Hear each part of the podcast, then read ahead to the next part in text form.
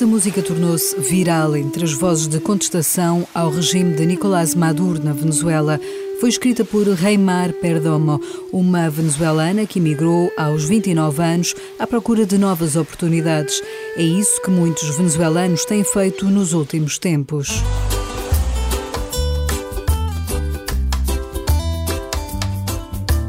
À Madeira têm regressado muitos imigrantes da Venezuela, mas nem só madeirenses estão a optar por esta ilha.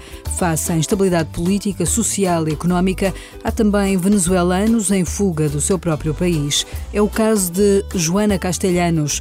Encontrámos-la no Funchal. Veio para Portugal com o marido que conseguiu um contrato de trabalho na Madeira.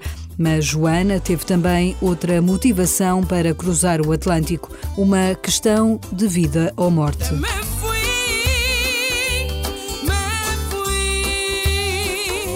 Eu vim por mi, minha preocupação médica. Na Venezuela não havia medicação para, para mim que precisa um transplante de coração e de pulmões. Então, vinimos para cá com a ajuda de Benecom. e consegui dar, me dar uma ajuda humanitária para a residência e agora tenho minha medicação cá para poder continuar mientras faço um transplante, se é que chego ao transplante. O ar que respira na Madeira dá-lhe esperança, até porque, recorda Joana Castelhanos, na Venezuela o dia a dia era já demasiado difícil. Como todos sabem, eh, a delinquência na Venezuela cada dia é mais forte e a vida das pessoas não vale nada. Então eh, decidimos eh, tomar eh, outros caminhos e se apresentou a oportunidade deste senhor que trabalhou na Venezuela, tinha uma construtora lá e conhecia meu marido e, e tra, traz pronto para cá. Este casal de venezuelanos conseguiu assim um emprego na Madeira, a ilha que ouviam falar alguns madeirenses, seus vizinhos na Venezuela, relatos que vinham com saudades, as mesmas que agora sentem de casa e que os fazem procurar notícias da família que ficou para trás. Quase toda a minha família está lá na Venezuela. E agora com esta situação já vai para o terceiro apagão, não há luz, não há água, mas não há serviços básicos nenhum, a delinquência é, fase das suas manhas para poder conseguir as coisas. A gente não tem comida, passam fome, passam... Mas graças a Deus minha família está, está bem, mas é o que eles, eles dizem para nós. Nós não estamos a, a saber se é verdade as carências que eles estão a passar. Joana e o marido estão há dois anos na Madeira. Mesmo que houvesse uma mudança política na Venezuela, não quereriam voltar. A saúde está primeiro para Joana, que sabe que no seu país falha tudo nesta área, mesmo o mais básico dos medicamentos. Não tenho vontade de, de regressar por tema de, de minha medicação, de meu problema de saúde. E, bom, já meu marido tem um trabalho cá e estamos tratando de fazer nossas vidas cá. Não teria condições uh, para regressar neste momento à não, Venezuela? Não, não tenho condições para regressar na Venezuela. Se houvesse uma mudança política uh, na Venezuela, uh, pensaria em regressar? Ainda não, por o tema de, a, de que a medicação não é muito. porque tenho uma enfermidade pouco, é pouco frequente, então são as últimas coisas que se arranjam, são as últimas coisas que se fazem e há muito deterioro na área de saúde que eu não conseguiria ter minha medicação e minhas coisas lá. Se estivesse lá, poderia já não estar viva? Sim, poderia. Eu era presidenta de uma fundação na Venezuela, se chama Fundação Venezuelana de Hipertensão Pulmonar. Há muitas pessoas que, que conheci através de, do tempo e já morreram por falta de medicação, falta de por uma simples medicação que para poder ir ao banho, que é um diurético que não há na Venezuela. Antibióticos não há, não podem fazer nenhum tratamento, não podem nem sequer fazer tratamento para diagnóstico da enfermidade.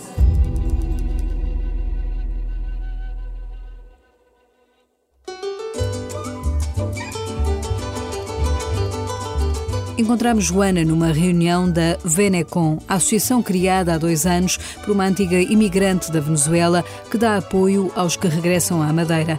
Não dão recursos financeiros, mas ajudam de outra forma. Ana Cristina Monteiro explica que trabalho começaram por fazer.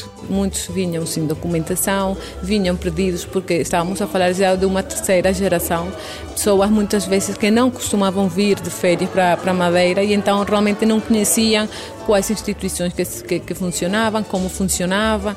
Então, pronto, a ideia foi encaminhar estas pessoas. Ana Cristina nasceu na Venezuela.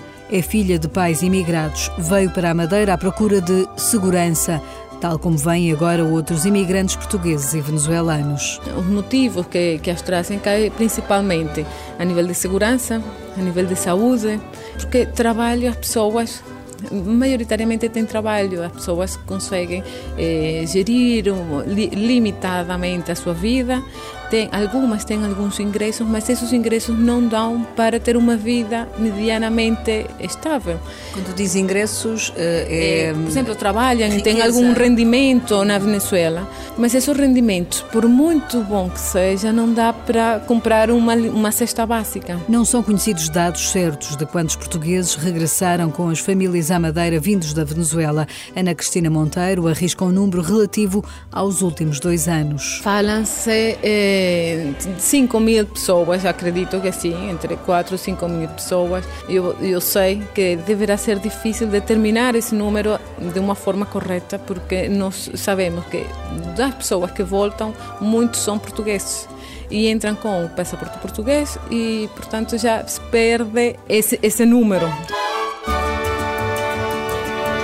Também a Igreja Portuguesa sente a chegada destes madeirenses que estavam imigrados na Venezuela.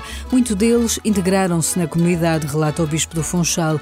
Dono Nuno Brás reconhece nestes portugueses gente de fibra que não quer depender do rendimento de inserção. Eu creio que é importante dizer que os venezuelanos que chegaram, a grande maioria deles são pessoas muito empreendedoras, seja em termos de sobrevivência, gente que está disponível para fazer as mais variadas profissões, eh, desde que paguem. Portanto, desde que consigam sobreviver a quem não gosta de depender de, de, do rendimento mínimo, por exemplo. A força destes imigrantes que regressam à Madeira é também testemunhada por Ana Cristina Monteiro, da Associação da Comunidade de Imigrantes Venezuelanos na Madeira.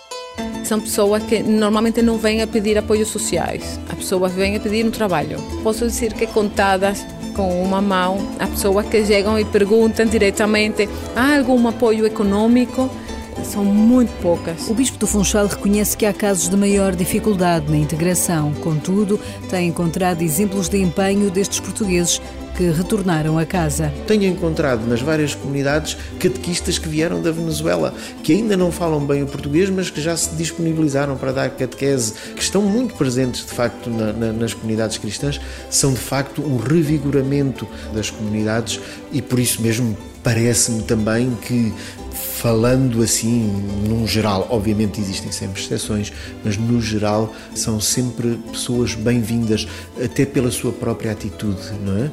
Proativa que eles têm, seja no campo civil, digamos, seja depois no campo da, da, da própria fé e das comunidades cristãs, penso que estão a ser bastante bem acolhidos, embora obviamente nos preocupe, seja aqueles que, que têm dificuldade em encontrar trabalho e nos preocupem, sobretudo, aqueles que estão ainda na Venezuela. Preocupante é também a situação de alguns imigrantes que em Portugal guardaram as suas poupanças em dois bancos, explica a advogada Ana Cristina Monteiro. Lamentavelmente, dentro desse grupo das pessoas que, que foram, que tiveram a visão de trazer o dinheiro para fora, estão muitos afetados no BES e no BANIF e pensavam que agora na sua velhice iam conseguir desfrutar do trabalho de toda a vida e estão agora empatados com esta situação e estão agora dentro dos grupos dos que não têm nada quando deveriam estar no grupo dos investidores. Vamos ver o que, é que acontece com, com, esse, com esta pessoa. Na escola secundária Francisco Franco, no centro do Funchal, têm chegado nos últimos tempos alunos vindos da Venezuela. O presidente do Conselho Executivo diz-nos que são estudantes que têm tido bom aproveitamento. António Pires reconhece, contudo, que há escolas pela Madeira que têm recebido mais alunos que estudaram na Venezuela. Nós que estamos no Funchal, talvez não tanto como outras escolas, mas temos recebido bastantes alunos da, da Venezuela, sim. E são integrados uh, facilmente no ensino português? Não temos sentido muitas dificuldades da parte deles, nós normalmente a nível do português costumamos ter algum cuidado com isso. Há um tipo de alunos que vêm da Venezuela, muito, enfim, com bons, bons resultados escolares e, e que até se consegue integrar bem. De modo geral, a experiência que temos aqui na escola é que tem tido sucesso essa integração.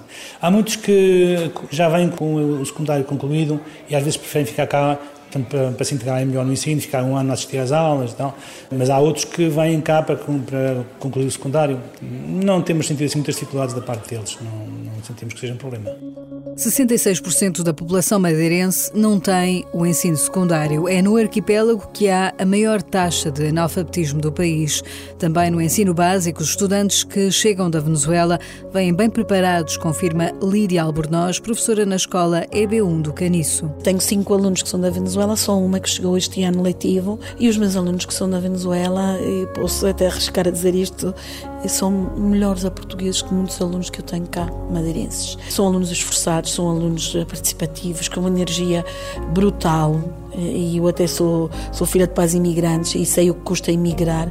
Eu vejo que estes miúdos eh, são alunos muitíssimo esforçados, muito trabalhadores, com vontade de fazer tudo bem feito. E a Madeira vai a votos em setembro para eleger o próximo governo regional. A questão da Venezuela também surge no discurso dos candidatos. É o caso de Paulo Cafofo, que se apresenta pelo PS e como principal opositor de Miguel Albuquerque.